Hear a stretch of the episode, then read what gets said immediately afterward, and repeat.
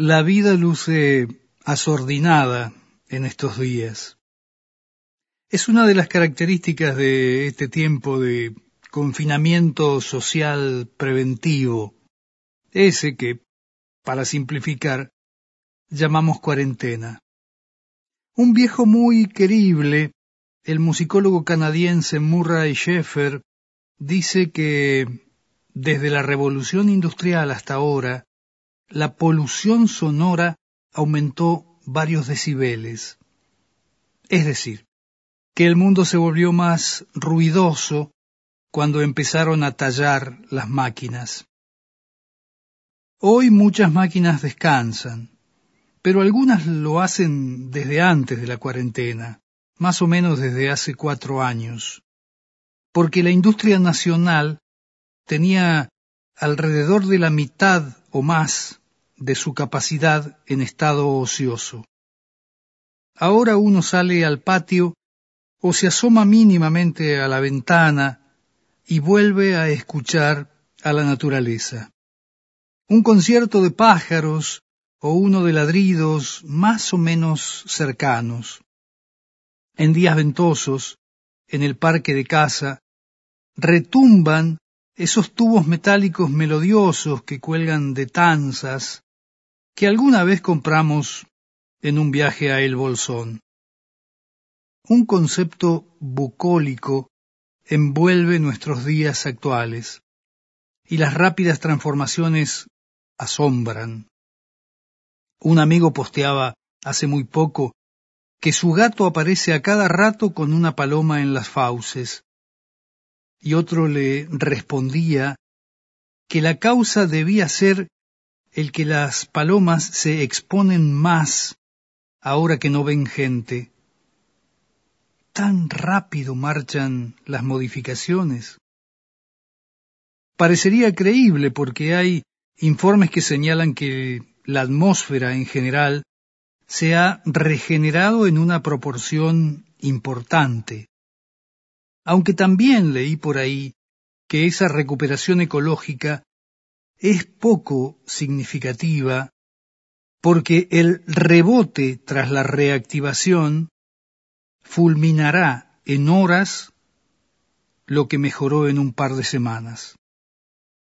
Cualquier antepasado nuestro de hace cien o doscientos años podría preguntarse pero ¿de qué cuarentena hablan si se han enterado de todas estas cosas? Ellos no conocían las bondades de un ecosistema mediático omnipresente, de redes sociales que nos envuelven. Por más confinados que estemos, el tiempo de los anacoretas, de los ermitaños, es historia.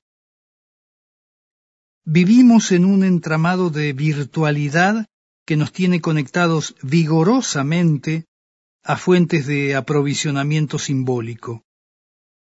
Pasa casi todo el día ahora que estamos más tiempo en casa.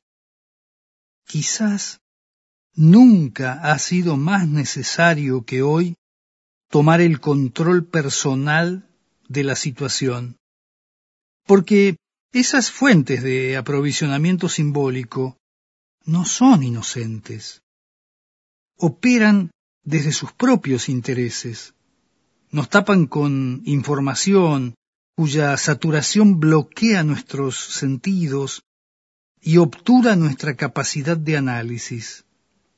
Y en medio de toda esa descarga aluvional, torrencial de noticias, no siempre reales, no siempre verdaderas, proponen cruzadas absurdas, cuando nos dicen a cacerolear que se acaba el mundo, tenemos que pensar en cuál mundo es el que se acaba. Las cacerolas siempre fueron la herramienta expresiva de la oligarquía, de sectores refinados y pensamiento ultraconservador, de defensores del status quo. Con frecuencia ese pensamiento perfora el piso de esos grupos recalcitrantes y encuentra eco en sectores burgueses con aspiraciones a más, Son patrullas desclasadas que no dudarían un instante en aplastar al vecino con tal de trepar en la pirámide social. ¿Queremos ser como ellos? ¿Queremos llegar a meter a una empleada doméstica en el baúl del auto para que ingrese clandestinamente en nuestro country? Si es así, podemos seguir abrochados a nuestros chupetes electrónicos. Y si no, si queremos evitar ese futuro autodegradante, podemos intentar regular los flujos informativos, seleccionando cuidadosamente lo que vemos, leemos o escuchamos. Quizás nos enriquezca dedicarnos a escuchar la naturaleza recobrada. Quizás eso nos limpie y nos cure y haga que este encierro no pase en vano.